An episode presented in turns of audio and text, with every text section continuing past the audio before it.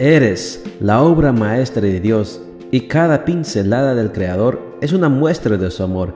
Presentamos la lectura devocional para damas, Pinceladas del Amor Divino, escrito por Erna Alvarado Poblete en la voz de Ruth Vargas desde Estados Unidos para todo el mundo de habla hispana.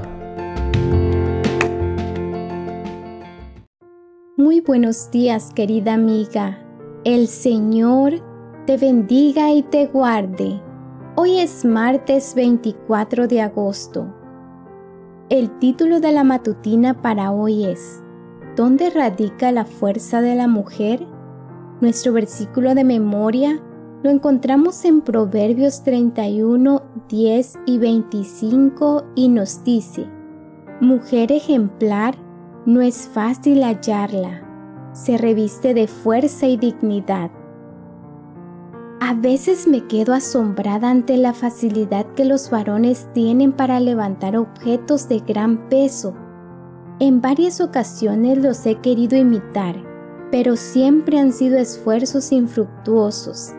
En la mayoría de las disciplinas deportivas existen categorías para varones y para damas. Con toda razón es así, ya que las condiciones físicas de ambos son totalmente diferentes. El varón fue dotado por Dios de forma diferente que la mujer. Su conformación ósea, su masa muscular y su sistema hormonal marcan una diferencia notable respecto a la fuerza física. Por cierto, las decisiones de Dios siempre van orientadas al bienestar de la especie humana. La fuerza física del varón no le fue otorgada para someter a la mujer, sino para procurarle protección y cuidado. ¿Será que por tener menos fuerza física se puede considerar que la mujer es el sexo débil?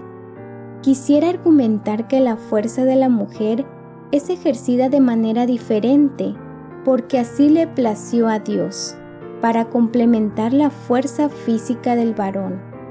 Quien ha cuidado a un bebé varias noches sin dormir ni un minuto, sabe a lo que me estoy refiriendo.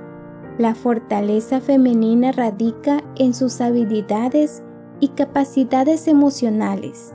La mujer posee una gran capacidad de persuasión y de influencia. El ejemplo claro lo vemos en los relatos bíblicos de Sara y Eva, solo por mencionar dos. Sara logró persuadir a su esposo Abraham para actuar en contra de las promesas de Dios, por supuesto, con resultados desastrosos. Eva, la primogénita de las mujeres, sedujo literalmente a su esposo Adán para que desobedeciera a Dios, aunque conocía con exactitud su destino en la tierra. El primer hombre decidió echar suerte con su mujer. Qué gran responsabilidad tenemos las mujeres. Nuestra fuerza va mucho más allá de levantar pesados objetos. Más bien, tiene implicaciones de vida o muerte. ¿Lo comprendemos así? Por esta razón, hemos de permanecer en guardia, pues Satanás conoce nuestro flanco más débil. El poder de influir, convencer, persuadir y empujar es grande en nosotras, y solo sujeto a la voluntad de Dios lo podremos usar como una herramienta para la toma de decisiones y el bienestar de los que están en nuestro círculo de influencia.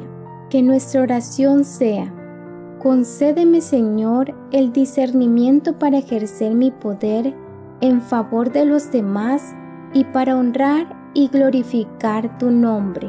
Amén.